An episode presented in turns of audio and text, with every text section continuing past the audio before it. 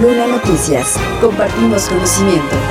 La Cámara de Diputados aprobó por unanimidad la nueva Ley Orgánica de la Administración Pública del Estado de México presentada por los diputados Maurilio Hernández González, Sergio García Sosa, María Luisa Mendoza Mondragón y Rigoberto Vargas Cervantes en representación de los grupos parlamentarios del Partido Morena, PT, Partido Verde Ecologista de México y diputados sin partido. De acuerdo con el documento aprobado, se dota de certeza jurídica a las dependencias que conforman la Administración Pública Estatal y erradica la duplicidad, así como la redundancia en las funciones y competencias, no conlleva aumento al gasto destinado al ejercicio de gobierno y se afirma que no pone en riesgo los derechos laborales de las personas que trabajan en el Poder Ejecutivo. En el caso de la Secretaría del Medio Ambiente y Desarrollo Sostenible, refuerza el enfoque de restauración del paisaje y del equilibrio ecológico, mientras que la Secretaría de Desarrollo Urbano e Infraestructura contempla un enfoque integral del territorio conservando las funciones de obra pública con la excepción de los casos de infraestructura educativa que llevará a cabo la Secretaría de Educación, así como a la Secretaría del Agua en relación con la infraestructura hídrica. La Secretaría de Educación vigilará en el ámbito de su competencia el cumplimiento de las políticas y planes, así como las disposiciones jurídicas y administrativas del sector educativo, deportivo, científico y tecnológico de la entidad. Fortalece el empoderamiento de las mujeres por lo que se amplían las atribuciones de la Secretaría de las Mujeres. Además, esta ley regula las dependencias con las que contará la administración administración de Delfina Gómez, quien entrará en funciones a partir del 16 de septiembre. Con lo anterior, la 61 primera legislatura clausuró la segunda sesión extraordinaria, esperando el inicio también del tercer año legislativo el próximo 5 de septiembre. Manuel Luna Noticias.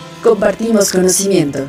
En la última semana, la ocupación de camas en los hospitales destinados a pacientes COVID en el Estado de México pasó de 3.2 a 3.4% en promedio de toda la entidad, lo que significa que mantiene números similares a las dos semanas anteriores y poco más de un punto en comparación al número de pacientes que había en los hospitales el mes pasado. De acuerdo con los datos de la Secretaría de Salud Federal y con base en la red de seguimiento a las infecciones respiratorias agudas graves, de las unidades médicas mexiquenses designadas para atender esta enfermedad, hay cinco unidades con pacientes, mismo número que la semana pasada y dos de ellas con el 100% de sus camas ocupadas. En el Valle de México, el Hospital General de Zona número 71 de Chalco se encuentra lleno y mantiene esta condición desde hace ya dos meses. Además, están ocupadas el 5% de las camas en el Hospital Bicentenario de la Independencia de Tultitlán. En el Valle de Toluca, solo la unidad de salud del ISTE en la capital mexiquense tiene ocupación que representa el 20% de camas ocupadas. Por otra parte, en la región norte, por séptima semana, la mitad de las camas del Hospital General de Zona 252 de Tlacomulco se encuentran ocupadas. En lo que respecta a la región sur de la entidad, la unidad de salud IMSS Bienestar de Amanalco se encuentra con el total de sus camas ocupadas. En los hospitales de todo el Estado de México hay pacientes en el 2% de las camas con ventilador, ninguno en estado grave dentro de las unidades de cuidados intensivos. Esta semana, 23 unidades médicas no registraron pacientes con esta enfermedad de las 29 que se mantienen dentro de la red Irak. Ante el incremento de contagios, se deben mantener la higiene de manos de forma constante y el uso de cubrebocas en lugares cerrados cuando haya aglomeración de personas o en los hospitales. Manuel Luna Noticias. Compartimos conocimiento. En víspera del inicio del tercer año legislativo en la Cámara de Diputados, el presidente de la Junta de Coordinación Política y coordinador de la bancada del Partido Revolucionario Institucional, Elías Rescala Jiménez, informó que los diputados de su partido continuarán siendo una bancada activa, ya que afirmó han sido la bancada más productiva de la Cámara de Diputados. Vamos a, vamos a mantenernos igual de activos. nuestra, nuestra bancada ha sido muy activa, ha sido la bancada incluso más productiva. Eh, no tiene mucho que ver que haya un gobierno o no, nosotros eh, de, oposición o no. Vamos a hacer una bancada activa, pero sobre todo cuidando los intereses de, los, de las y los mexiquenses.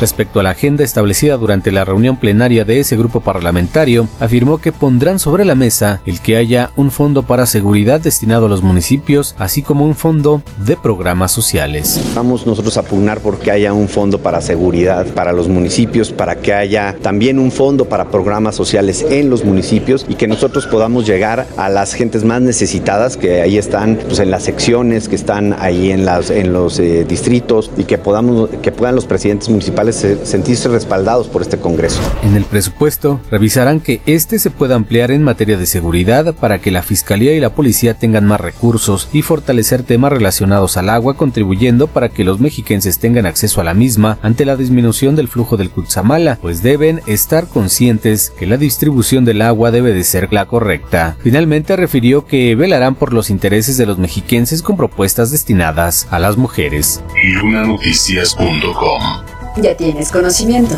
Compártelo.